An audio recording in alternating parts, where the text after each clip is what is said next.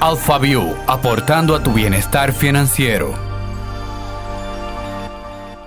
Hola a todos, felices de encontrarnos otra vez en este podcast que saben ha sido creado para demostrar que invertir en el mercado de valores dominicanos es más fácil de lo que nos imaginamos. En cada episodio traemos un invitado para que pueda ayudarnos a entender mejor el mundo de las inversiones. Y en esta ocasión tenemos una súper invitada tengo el placer de recibir en AlphaView a Sara Despradel. ¿Quién es? Una emprendedora con más de 10.000 horas de trabajo y más de 400 capacitaciones invertidas, impartidas en el área de finanzas personales. Es creadora de la guía Avanza, que es un planificador financiero, y creadora del podcast Finanzas y Abundancia. Me encanta esa combinación. Por aquí tenemos una super podcaster con nosotras. Sara, bienvenida. Muchísimas gracias por la oportunidad de estar aquí, encantadísima. Y vamos a hablar mucho, Sara, porque el tema es nada más y nada menos que finanzas en pareja, cuentas claras, relaciones duraderas. Muy bien, muy bien. Pero antes de entrar en tema, yo quiero conocer un poco más de ti. Nos gusta hacer eso con los invitados, así que te tengo unas cuantas preguntas. ¿Lista? Claro, lista.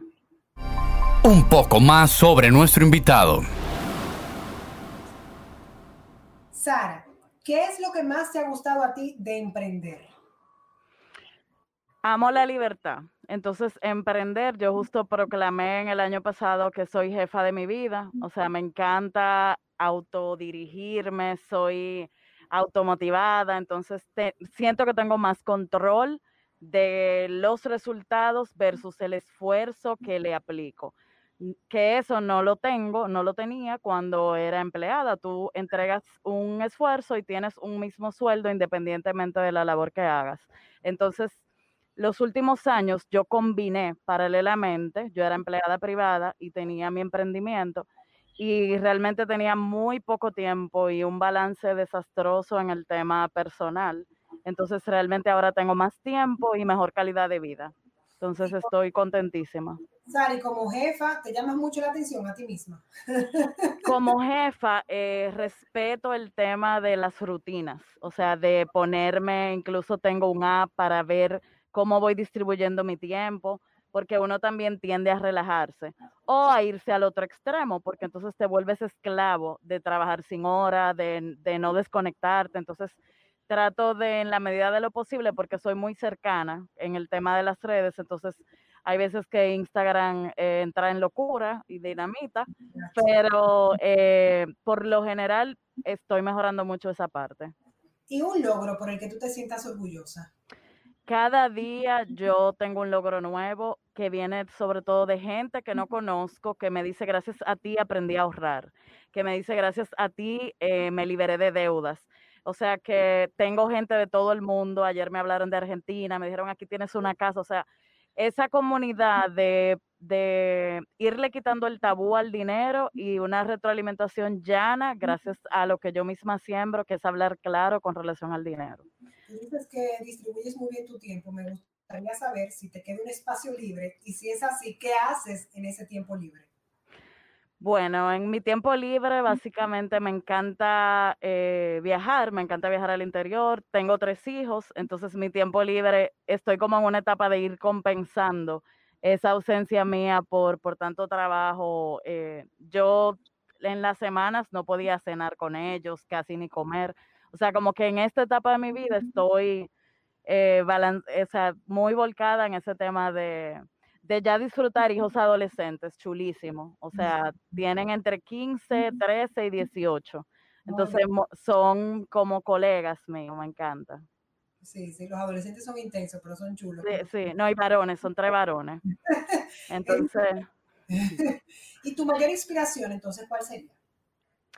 Mira, mi mayor inspiración es justamente dejar un legado de que tú puedes transformar cualquier realidad. Te hablo luego de haber superado una deuda de más de 5 millones de pesos. en, un momento, em, yo misma, o sea, siempre yo apostaba que iba a salir, pero en, en un momento fue, yo hacía Uber, fui de las primeras ocho dominicanas en hacer Uber. O sea, yo todo lo que significara dinero honesto lo he hecho. Era community manager, en un momento era blogger. Todas mis redes vienen desde ahí tenía un blog de moda eh, y entonces eh, mi historia es de esperanza, es de cómo tú, eh, sin importar la realidad que tengas, la puedes transformar con voluntad, fe y disciplina. Entonces, en, en eso se basa todo lo que yo hago. Me encanta que compartas esa historia tuya con nuestros, nuestros escuchas, porque la verdad es que, aunque en tu comunidad ya seguro saben esos detalles, siempre es inspirador oír cómo mujeres luchadoras salen adelante. Y a mí me pasa muchísimo que me preguntan como, ah, no, pero tú cómo llegaste a los medios de comunicación, seguro fue que fulano te llevó, yo no, sí, yo desde los 14 años. Sí. en los espacios que estoy haciendo a través de casting, yo cuando estudié en España trabajé con mi stand al hombro, llegando a los supermercados, o sea, como tú dices. No, yo recuerdo contigo que tú dabas cursos en, en John Casablancas, o sea, siempre fanadora. Y e, es muy fácil ver ahora cuando, o sea, generalmente yo desde que tengo un mecánico, un pintor adelante, entienden que yo soy rica, millonaria. Y lo mismo me pasa. Sí, Sí, o sea, yo a veces tengo que decir, pone a alguien, a quien sea, que hable, le coticen y luego hacer el trabajo. Si me vieron ya, me, me, me cobran el doble. Entonces, eh, es muy fácil ahora mismo, el que no me conoce, ver una historia, ya yo ahora estoy promoviendo, o sea, soy una promotora del tema de inversiones, de inversiones en puestos de bolsa. Eh, la gente entiende que eso es... Eh, eh, ciencia de cohete, pero yo aterrizo, o sea, tengo gente jovencita de 21 años que ya hemos acumulado un millón de pesos en inversiones. Entonces, cuando te ven, es, es fácil tú decir, ah, no, esa lo ha tenido fácil. Y gracias a Dios, yo crecí en una familia, mi papá siempre ha sido muy fajador y cuando me tocó eh, tener mucho dinero, jovencita, cuando me casé muy joven y también ya a los 26 tenía mi segunda casa. Entonces, cuando tú lo tienes todo y lo pierdes todo, recuperar tu casa es, realmente, para mí eso es mi mayor logro. O sea, en el 2019 recuperé mi casa, entonces como que ya de ahí empecé un proceso y el año pasado fue que me liberé de deudas. entonces... Muy, muy fuerte, Sara, muy bien. En serio, en serio, me, me encanta todo lo que estás diciendo, porque mm, eh, creo que con las finanzas nosotros nos dejamos envolver y cuando estamos en el peor punto de nuestra vida entendemos que no hay salida. Claro. O sea, tu testimonio es esperanzador como tú mencionabas, o sea, sí se puede, sí se puede. Eso es importante. Pues eh, nada, Sara, ya conociendo un poco más de ti, vamos a entrar al tema del día de hoy. Vamos al punto de vista. Y hoy vamos a hablar justo de algo que todos necesitamos, no necesariamente chulo, pero sí muy necesario. Así que atención a todos los oyentes que tienen pareja, los que están todavía en búsqueda, porque cuando les llegue ese momento, con este podcast van a recibir muy buenas directrices. Sara vino a darnos luz sobre cómo podemos llevar las finanzas en pareja de forma pacífica y equilibrada. Señores, lo que vamos a hablar hoy aquí puede salvar la vida de cualquier relación. ¿Tú estás lista, Sara? Ready, ready, siempre lista. Vamos arriba. Bueno, con la base, o sea, antes de entrar en materia como tal, hay diferencias marcadas en el manejo del dinero para los hombres y las mujeres. ¿En qué sentido? Eh, no, no soy pro de decir que uno u otro por el hecho de ser mujer, nada de eso. O sea, no, me gusta tomar e, esa onda, pero en general, hablando, hablando en términos globales, la mujer es más em, precavida. La mujer calcula 360 grados cuando hacen un levantamiento de un emprendimiento, una mujer, si te dice voy a vender 100 mil pesos en un mes, va a hacer lo posible porque eso sea real. Pero un hombre generalmente es más arriesgado. Toma un Excel y lo que el Excel aguante, él entiende que se va a poder lograr. No, vamos a tener 10 sucursales, eso va a impactar de aquí a China y la India también. Entonces, entre uno y otro, eh, la idea es que se complementen. Generalmente la mujer en ese mismo eh, esquema piensa muy, es eh, entiende que las finanzas o no es un tema que nadie le enseñó o que no le interesa o tiende a ser, o sea, cualquier inversión, cualquier compra es su problema. Eso es lo general. O es muy temerosa a la hora de cualquier cambio. Ese es un tipo, ¿verdad? Porque hay otro tipo de mujer que vive muy el día a día, que es muy... Em, como decimos, vamos a vivir el día de hoy como si fuese el último, porque no, y que entonces eh, se enfrasca en una cultura de comprar, por ejemplo, viene un bebé, locura gastando en decoración, en baby shower, o sea, hay muchas fugas que una mujer puede tener al casarse, al decorar una habitación, en el sentido de que tiene que ver mucho con demostrar. O sea, y no necesariamente pudiendo. Y creo que también es, Sara, porque somos mm, como que vivimos en una ilusión. La, esa ilusión de esa boda. Construyen desde pequeñita, de que nos vamos a casar. Claro, así mismo. Vamos a tener un hijo. Entonces, tenemos ya cómo va a ser ese baby shower, cómo va a ser ese primer cumpleaños. Y eso, eso no está mal, siempre y cuando tú te vayas organizando para que eso esté integrado y no sea una sorpresa. O sea, en ningún momento yo promuevo la tacañería. Entonces, con los hombres, entre uno y otro, sucede mucho que no hay transparencia. Entonces, por ejemplo, para el hombre una prioridad puede ser quiero invertir en un apartamento como una inversión, una segunda inversión para la pareja pero para eh, eso no quiero que ella se entere. O puede ser que uno de los dos tenga ciertas fugas. He conocido mujeres que compran zapatos y lo tienen que esconder. O sea, en la medida fuera de cualquier y también algo importante hay mujeres clavos de la mujer porque la madre te enseña eso mi hija mira tú tienes que tener un clavito ahí porque tú no sabes ahí voy yo me divorcié yo tenía cinco mil pesos en una cuenta entonces quedé muy desprotegida. Eh, me engañaron en el camino tres abogados. O sea, realmente no tuve nunca ni malicia, ni manejo, ni asesoría, ni nada. Entonces, eh, mi suger o sea, me da mucha tranquilidad ver que hay mujeres, eh, sobre todo jóvenes, que están pensando en, en crear un fondo de protección, sobre todo cuando ya tienen niños y tienen que velar porque cualquier cosa puede pasar. Independientemente de lo que sea, mi sugerencia es transparencia. ¿Por qué? Porque nos perdemos de mucho si cada quien está por su lado.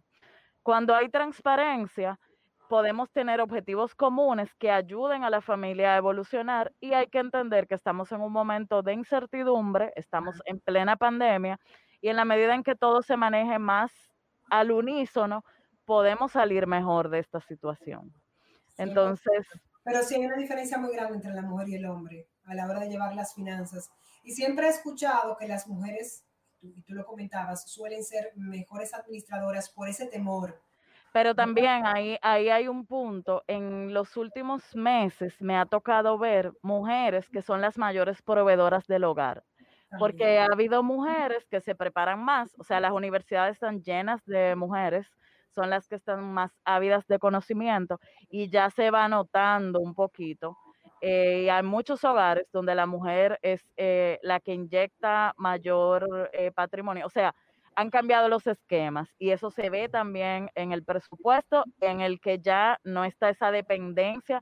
O sea, ya se ve más, somos los dos, mitad, mitad, que aportamos. O sea, en la época de mi madre, por ejemplo, eh, el hombre era proveedor 100% del hogar. Entonces ya eso ha ido cambiando bastante y entonces esa es una realidad que también hay que tener pendiente. Claro, que nos toca a los dos cuidarnos financieramente. O sea, como pareja llevamos un ritmo, pero como individuos también, porque como tú me mencionas, la vida te da muchísimas sorpresas y eso lo hemos aprendido las mujeres. Yo creo que es importante, Sara, que los oyentes se lleven esto. ¿De qué te estás perdiendo cuando no trabajas en tus problemas de pareja financiero?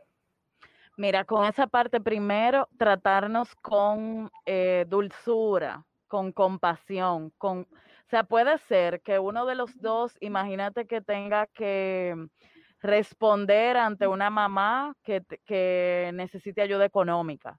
O sea, yo tengo que entender que quizás mi pareja tiene ese compromiso y asumirlo dentro del plan familiar.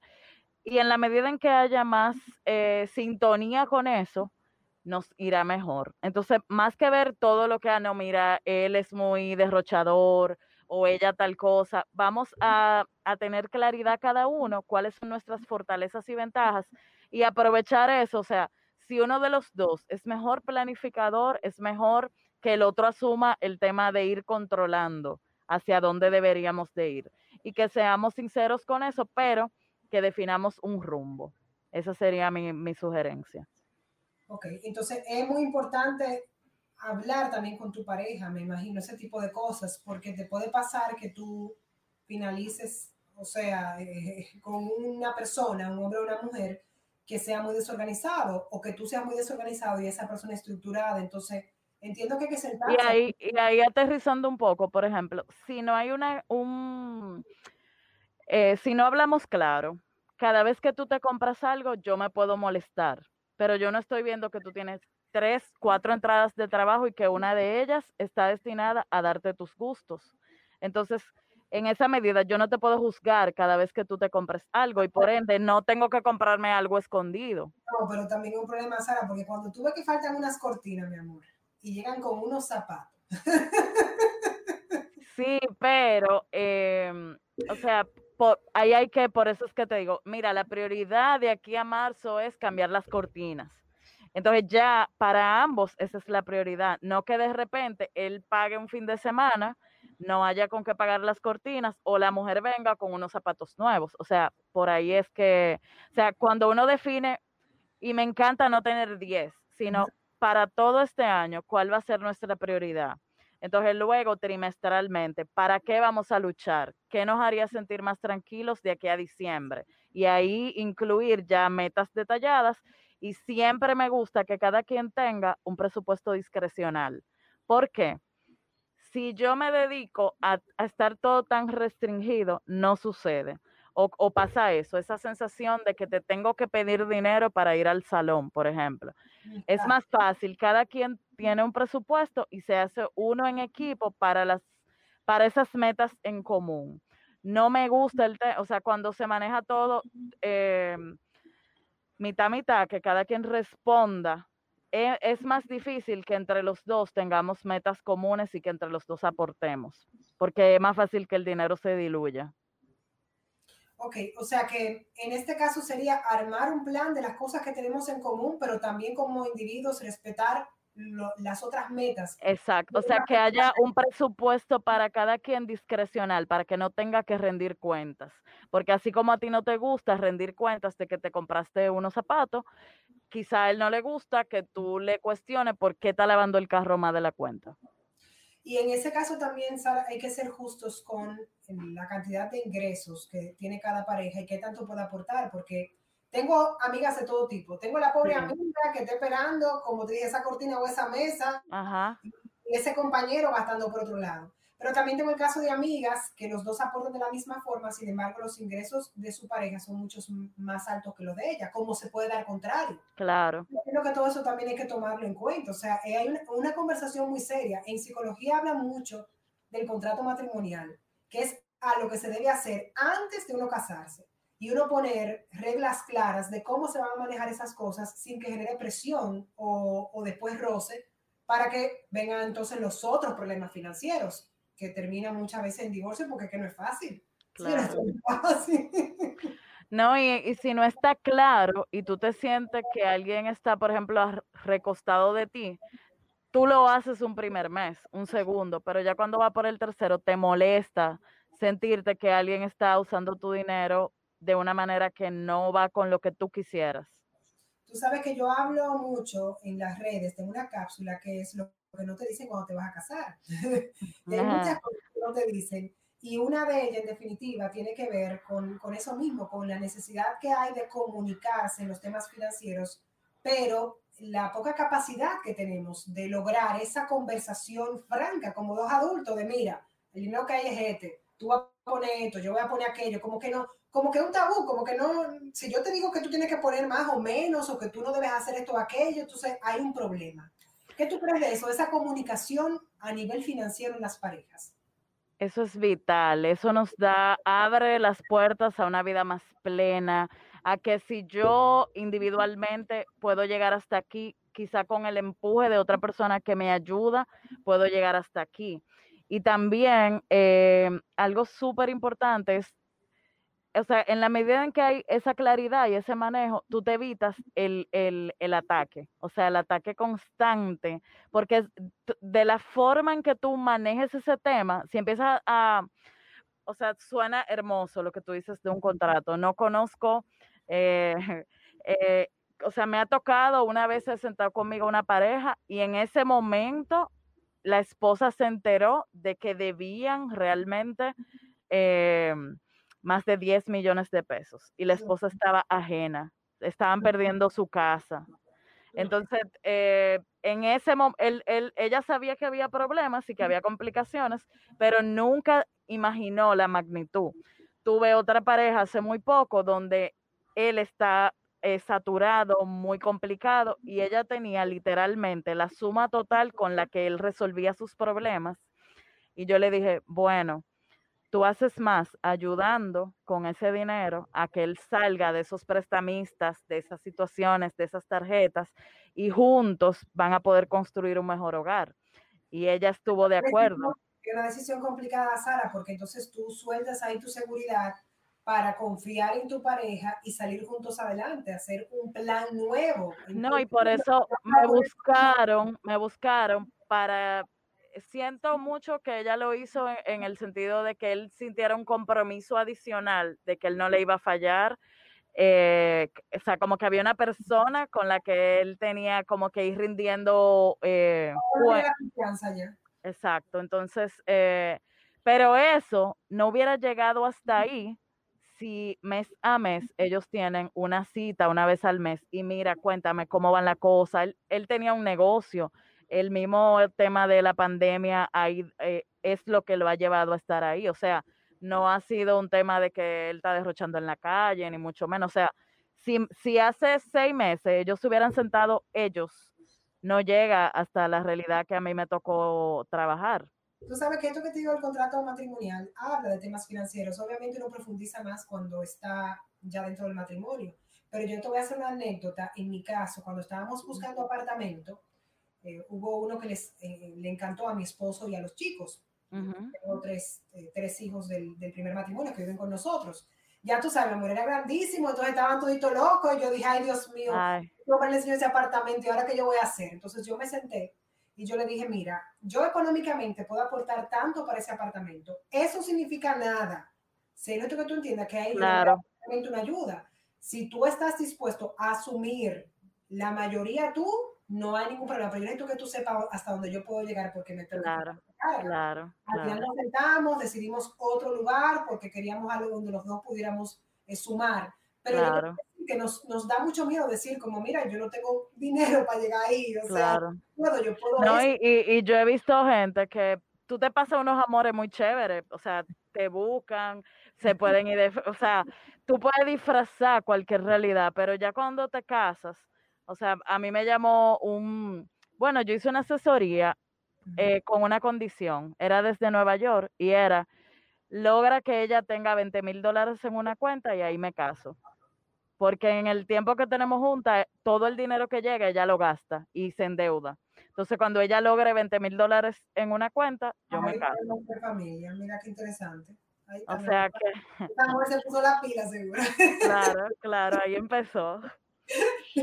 Yo me atrevo a decir, Sara, que casi todos en algún momento de nuestras vidas amorosas entendimos que mantener estos números a discreción personal era lo mejor, como tú mencionabas también hace un ratico pero cuando uno va madurando, casi siempre cae en la cuenta de que hay que tener las cuentas claras, de que es lo mejor para ambos, o sea, hablar transparente como es, como ha hablado constantemente aquí.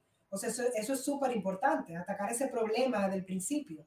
No, yo sugiero que vaya, o sea, en la medida que va madurando la relación, que esos temas se toquen, porque alguien que estás conociendo, eh, no necesariamente tú, tú, tú puedes... o sea, tú notas cosas, pero realmente en la medida que la relación va madurando, si te quieres casar en un año, temas como ese, de dónde vamos a vivir, o sea, hay que puntualizar cuántos hijos queremos, qué compromisos ya tú tienes, por ejemplo, para el que tenga hijos de un matrimonio anterior, qué, qué, mm, cómo es el esquema, o sea, sin entrar en números como tal, ese es, tú tienes como que si ya tú ves un plan de, de lo que sigue, eh, aunque no te cases en este año, si ya la relación va madurando, hay que hablarlo. O sea, incluso novios tienen que, que incluir el tema financiero. Sí, me parece súper interesante. Yo creo que es muy importante eso de hacer un plan de vida juntos y que incluya la finanza. Si no incluye la finanza, señores, eso eh, no, sueños, pajaritos en el aire.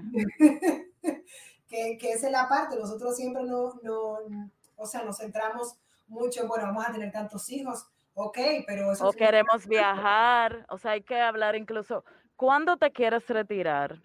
¿En cuántos años? Esa yo no me he esa pregunta, ¿no? Es, esa pregunta nadie se la hace. O sea, yo, cuando trabajo con la gente, o sea, nadie, nadie piensa en eso. Y, si tú te quieres retirar a los 50, a los 60, mientras menos empiezas a hacer un plan, mientras más joven, menos tienes que ir aportando qué estilo de vida tú quieres cuando te retires, porque para algunas personas un retiro ideal puede ser en un campo, para otro puede ser viajando eh, o con una mejor casa, o sea, todo eso hay que hablarlo y hay que construirlo desde ya. Y como tú mencionabas eso, alinear la parte de los valores, de esas claro. Eh, con, con, el tema de calcular los hijos, cuántos hijos podemos, porque claro. es una decisión financiera. Así mismo, así mismo. A nosotros nos gusta hablar con un numerito, nos da miedo. ¿Cómo le recomendarías hacer entonces ese plan de vida financiero? O sea, ¿qué tú entiendes qué es lo que hay que hacer? Ya, bien, es el amor de mi vida, vamos arriba. Inicialmente el, el está el tema, o sea, ya vamos a asumir que somos, que un matrimonio. Sí. ¿Dónde vamos a vivir? ¿En qué tiempo queremos una casa propia? Ese es sobre todo en República Dominicana, hace mucho sentido comprar y no alquilar, porque aquí toma valor la propiedad, toma, toma, por ejemplo, si tú pagas 25 mil pesos mensuales por dos, tres años, al final del tiempo, ¿dónde va ese dinero?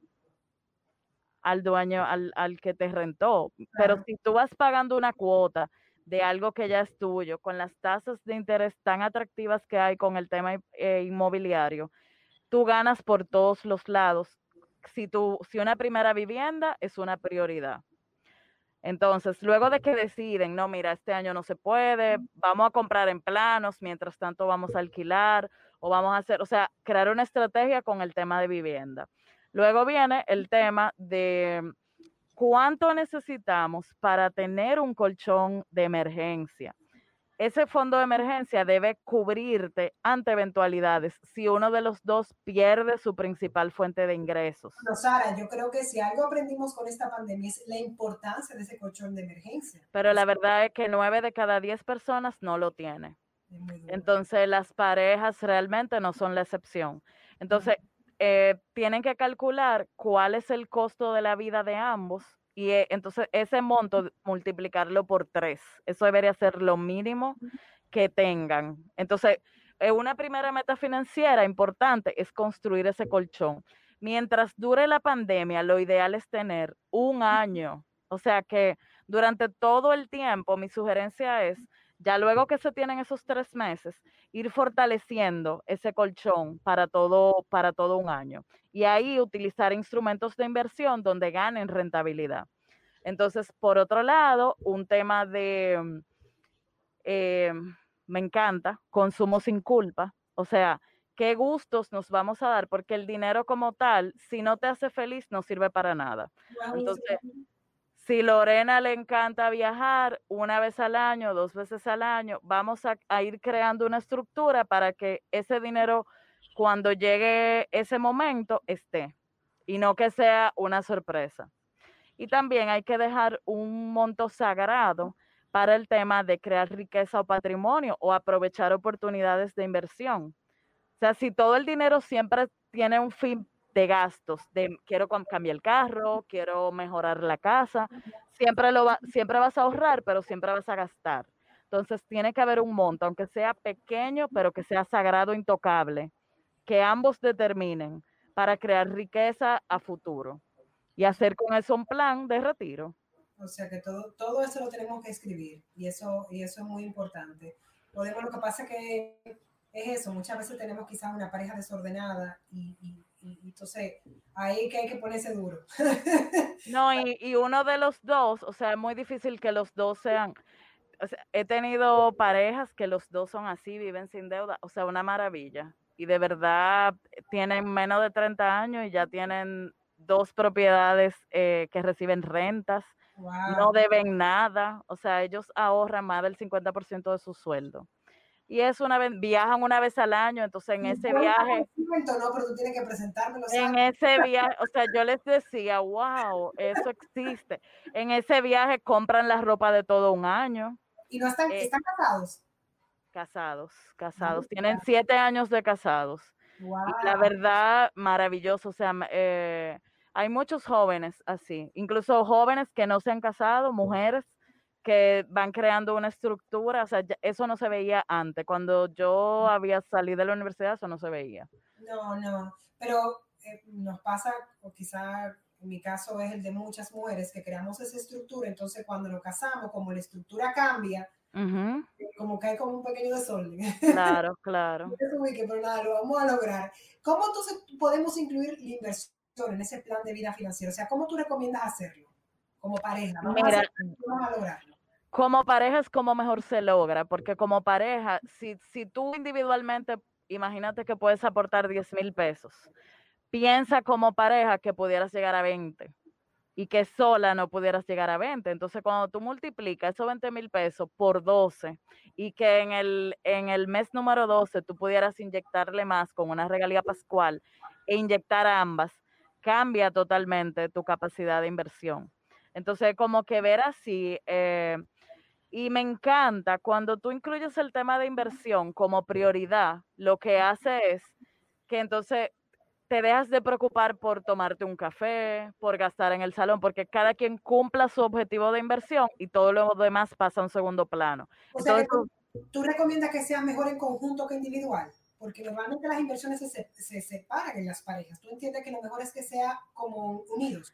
Como, o sea, te te duplicaría la capacidad de, invertir, los montos. Mira qué interesante. O sea, verdad, en, en finanzas no hay un all size, un one size. O sea, eso no se puede. Y tiene muchísimo sentido, porque como pareja se supone que tenemos más liquidez, entonces vamos a lograr, como tú bien mencionas, un monto más grande, por ende, mejores inversiones con un mejor retorno. claro, claro, claro yo entiendo que también muchas veces tenemos como, es como que no, como, ¿será que nos casamos con miedo? a que algo pase. No, ¿qué, qué, ¿qué pasa también? Ya decidiste compartir lo más sagrado, que es tu vida. Tú duermes con esa persona. Entonces, ¿por qué no compartir las finanzas? Claro. Y obviamente, o sea, mi sugerencia es que haya una cuenta para la familia. Con esa cuenta se cubren todos los gastos, facturas, servicios, eh, comida. Entonces, que ya cada quien maneje su cuenta, eh, la que hablamos, discrecional, y que haya un plan para los diferentes objetivos que le sugerí que sean por lo menos tres. Entonces, con esos objetivos vamos creando planes de inversión, porque tú, si tú quieres que este año, de aquí a diciembre, cambiar tu carro, eso no va a suceder de aquí a, a febrero. Entonces, como que ir creando un plan que puedes apoyarte de un instrumento de inversión para que cuando llegue diciembre tenerlo. La verdad que me, ha encantado conversar sobre un tema tabú, porque vuelvo y repito, o sea, nos casamos y es una de las cosas que no te dicen, segurísimo, sobre esa conversación para hacer un plan como pareja a nivel financiero. O sea, todo muy lindo, nos vamos a casar y después qué. Entonces, qué, bueno que tocamos esto. Para concluir, Sara, cuéntanos, ¿cuál es el error financiero más grande que has cometido por amor ¿Y qué recomendaría a nuestros oyentes evitar a toda costa? Ay, tú pensabas que te iba a ir así, que la, la, la, la, la, Bueno, yo soy atleta de los errores, he cometido más errores. El primero fue ese, o sea, eh, siempre trabajé en finanzas, siempre ganaba muchísimo dinero, incluso eh, yo recuerdo que a los 22 yo tenía una línea de joyas y yo vendía, aparte de mi trabajo, yo fácil ganaba 150 mil pesos mensuales en eso. Nunca ahorré. O sea, ¿qué pasaba? Las finanzas se manejaba todo junto pero yo no tenía acceso. Eso es porque no me conocía, porque yo era al revés, yo era la versión tacaña, de que yo ahorraba, ahorraba, ahorraba. Yo recuerdo haber visto, mira, nunca me O sea, no era, que, no era que yo gastaba todo, sino era que, que yo era, era como, las mujeres no se mezclan con el dinero. O sea, era eh, indiferente al manejo financiero de la familia.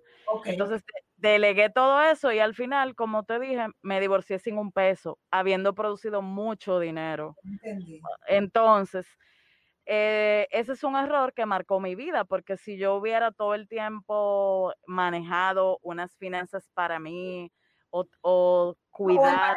O, sea, visto en pareja todo lo que se está gastando, todo lo que está entrando por aquí por allá. No, porque eso se hacía, pero yo no tenía manejo de ese dinero. Entonces, eh, realmente, falta de eso me marcó, o sea, eso realmente eh, fue la causa, o sea, fue la causa de una de las causas de mis fracasos. Ya después, con el tiempo, eh, no, y me imagino que haces lo que haces hoy por esa experiencia que viviste. Claro, claro. No, yo, yo lo agradezco porque si no, si yo no hubiera vivido eso, cuando a mí se me sienta alguien y me dice perdí mi casa, yo no lo entiendo. O sea, lo que, lo que yo enseño y lo que yo viví es lo que me permite tener base para decirte, no, mira, deja tu, tu actitud, arranca a las 5 de la mañana. Yo a las 9 de la mañana ya me había ganado mil pesos, por ejemplo, en Uber. Con eso salté mi carro. Entonces, cuando alguien se me sienta, yo soy una pobre madre, o sea, no me venga con eso. O sea, eh, ya yo he estado, o sea, tú puedes tomar dos actitudes, o víctima, o ay, mira el COVID, todo se me está yendo, o sea, se cerraron los, cerró el horario, no podemos brindar cena, estamos haciendo un brunch, o sea, a la crisis búscale la vuelta. En lugar de quejarte, el mundo se va a acabar, todo se va a complicar, pero busca la manera de salir adelante. y, y, lo dices con propiedad, porque eh, como tú bien mencionas, o sea, tú te despertabas súper tempranito a hacer Uber, eh, o sea, y, es muy probable que tu círculo haya reaccionado como, ¿qué? Tú estás haciendo eso. Pero al final, o sea, eso es lo que había que hacer y es un trabajo digno. Mientras sea un trabajo. No, yo no me, yo no me, en ningún, en ese momento paralelo, yo trabajaba en moda. O sea, yo era blogger y yo estaba en los eventos Dominicana Moda, pero de repente salí, o sea, ya hubo un momento donde tú empiezas a valorar tiempo y a decir, mira, en vez de yo estar en una que por eso me yo hago lo que hago hoy, porque iba a eventos de moda y entonces el, lo like, el asunto, busqué un día un asesor de marketing, él me dijo, ¿en qué tú eres buena? Y yo, bueno, ya a mí lo que me gustan son los números. Y ya yo daba unos talleres de imagen, de, entonces quien iba donde mí me decía, me ascendieron y no sé cómo vestirme. Entonces yo, yo empezaba por ahí, yo dije, yo voy a enseñarle a la gente de frente lo que a mí me funcionó para salir de deuda. Entonces ahí fue que di el giro. Pues me encanta, Sara, me encanta. Mira, nosotros tenemos un segmento, no queremos despedirte sin aprovecharte para él. Se llama Consulta Express, que son preguntas hechas a través de las redes sociales de Alfa Inversiones. Y yo te tengo aquí dos preguntas. Aquí vamos. Consulta Express. La primera viene de parte de Alan. La cuestión es, ¿pueden manejar ambos las finanzas o uno de ellos debe hacerlo? Me encanta que uno de los dos eh, sea como el líder y ahí que aprovechemos el que sea mejor administrador. Pero cuando hay una sola cuenta a la que todo el mundo aporta para resolver de ahí comida, o sea, como dije, eh, se quita ese protagonismo de que eres tú, o sea, esa es nuestra cuenta como equipo. O sea, eso es lo que yo promuevo y que entonces cada uno ya maneje cierta cantidad para no tener que rendir cuentas. Bien, entonces tengo otra pregunta, esta viene de Vera, una chica, dice, ¿cómo puedo llevar un equilibrio entre mi emprendimiento y los objetivos que tenemos como pareja? Ay, ay, ay. Me imagino que su equilibrio financiero. Sí, sí, sí, sí. Sí. Em, el día a día de los problemas con esa parte es que generalmente no se pagan un sueldo. O sea, el emprendedor sufre en un 99.9% de mezclar todo. Entonces, cuando tú tienes todo mezclado, no te pagas un sueldo, entonces como pareja no podemos planificar nada porque nunca se sabe. De repente en un mes tú ganas el equivalente a 10 meses de un sueldo, pero puede durar tres meses sin cobrar nada, porque es muy diferente el momento de vender que el momento de cobrar. Entonces hay que crear una estructura para separar todo y eso puede ser un, hermoso tema para otro podcast. Porque esto es, o sea, eh, y me fascina y de verdad que eh, lo vamos a apuntar porque creo que es importantísimo cómo emprender y el tema financiero, y lo digo por mí, o sea, ha sido súper complicado. Cuando a mí me dijeron, no, tú tienes que poner un sueldo y esto, yo dije, claro. sé qué sueldo me pongo, y me puse loca, me puse loca. Son datos súper importantes, así que Sara, te voy a tomar la palabra y vas a volver a hablar de ello. O sea que muchísimas gracias por estar con nosotros. Queremos recordar a todo el mundo, Sara Despradel con su cuenta de Instagram, arroba Sara Despradel M. Y como siempre, recuerden nuestra red de Instagram, arroba Alfa Inversiones, para que hagan preguntas para nuestro próximo episodio. Sara, ha sido un placer. Un placer, encantadísima estar aquí. Y no te apures, que tú vuelves, tranquila. Gracias. ve preparándose el tema de emprendimiento. Yo feliz, yo feliz. pues ya saben, señores, nos vemos en otro episodio de Alfa View. Alfa View, una producción de Alfa Inversiones.